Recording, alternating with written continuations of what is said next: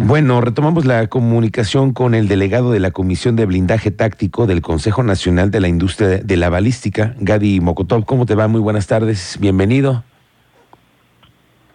Hola Miguel, buenas tardes. Con gusto saludarte aquí en Hola, muy buenas tardes. Gracias por tomarnos estos minutos para charlar un poco acerca de este negocio que está, pues sigue, sigue siendo muy próspero, ¿no? El tema del blindaje, eh, los mitos y los, las realidades las empezamos a ver, pero con hechos clarísimos, ¿no? El fin de semana pasado, la semana pasada narramos cómo a un periodista le salvó la vida, justo eso, un blindaje qué nivel habrá tenido la camioneta para poder haber eh, esquivado estas, estas balas, ¿no? Sí, desgraciadamente ya es algo que, que en el país ya se está haciendo algo más eh, necesario que, que algo de, gusto o algo de, eh, de, poder, ¿no? O sea, ya, ya estamos viendo que, que, que los ataques ya van contra todos, desgraciadamente, algo que, que la verdad lamentamos mucho eh, que sea algo tan fácil, ¿no? Que puede atacar a cualquier persona. Y, sí, por el tema de impunidad, entonces la gente se permite hacer ese tipo de cosas y hoy en día eh, la gente en el blindaje eh, ya se blinda a pesar de que no sea famoso o que no tenga nada que ver, pues se blinda con, hoy en día hay muchos niveles de, blindaje muy, muy sencillos, muy bajos, por decirlo así, eh, para poder protegerse a sí mismo o, a su familia y a lo mucho o poco patrimonio que tenga, ¿no? Claro, sí, por, al final de cuentas es proteger a tu familia y, tus intereses. Oye, Gadi, cuéntanos, en estos, en este crecimiento de la tecnología, hoy el tema del blindaje, ¿hasta qué niveles hoy se ofrecen en México? Bueno, empezamos, eh, normalmente en México se, se, se blinda desde los niveles 2, ¿no? Lo que se llama nivel 2, que son niveles muy muy bajos, que eso se puede blindar básicamente en cualquier tipo de vehículo que es un blindaje, un blindaje espacial, eh, pero suficiente para armas cortas y, para, poder protegerse en los semáforos, por decirlo así. eh, niveles 7, lo que se le llamamos eh, en, los vehículos VIP, en los vehículos eh, para uso personal, eh, donde ya pueden básicamente proteger lo que es el, calibre 50, ¿no? El Barrett, el famoso Barrett ahí que... Pero ese, ese es un blindaje 7. ¿Cómo? ¿Ese qué nivel de blindaje es?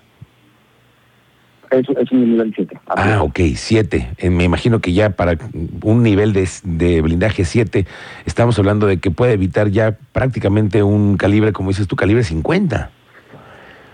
El calibre 50, sí, es que más que todo lo usan eh, algunos funcionarios de, diferentes gobiernos que, por su trabajo eh, o por la zona donde trabajan, ¿no? Ya es necesario pero también hoy en día muchos empresarios, ¿no? Eh, desgraciadamente hay muchas zonas en el país que ya ese tipo de armas ya son muy comunes, entonces eh, en zonas como Michoacán, Tamaulipas, ya desgraciadamente son, son zonas que son a veces necesarias eh, protegerse de esa manera.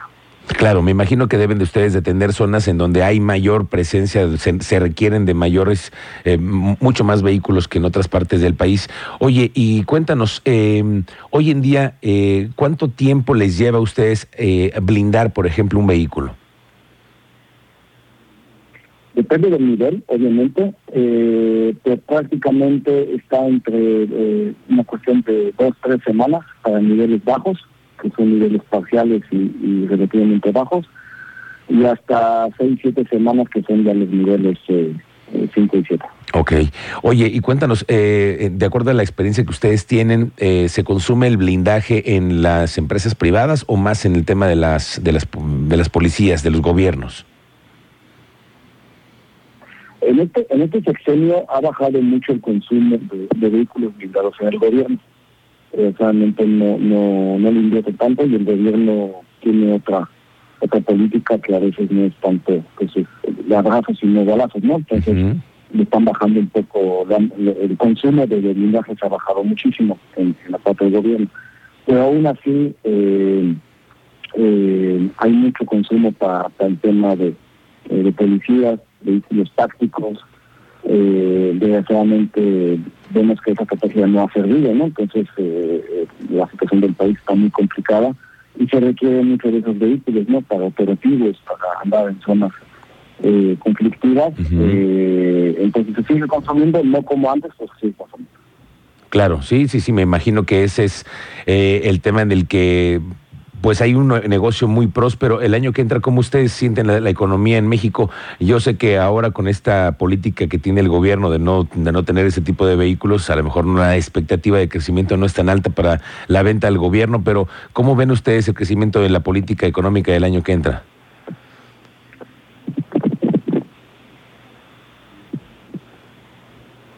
De que va a haber una recesión y se están cuidando mucho. eh, este, sector del blindaje, eh, además de la parte del gobierno, que es una necesidad que, eh, que se tiene que seguir consumiendo y se tiene que seguir renovando las creativas, eh, está la parte de los empresarios, ¿no? que, que la parte de seguridad, o más que haya recesión, es difícil, es arriesgoso dejar de invertir en eso, porque nos afecta a uno, a uno mismo. ¿no?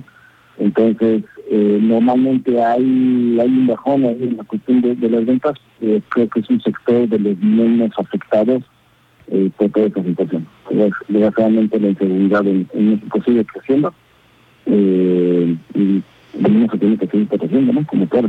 Y hoy en día hay muchas facilidades para comprar un blindaje, ¿no? Desde financiamientos o diferentes formas de pago. Entonces la gente se lo permite seguir protegiendo y seguramente será una industria que seguirá creciendo el, al, paso de los años. Te agradezco mucho, Gadi Mokotov, delegado de la Comisión de Blindaje Táctico del Consejo Nacional de la Industria de la Balística, por esos minutos. Muchas gracias y muy buenas tardes. Un saludo. Gracias, Gadi Mokotov, de la Comisión de Blindaje Táctico del Consejo Nacional de la Industria de la Balística.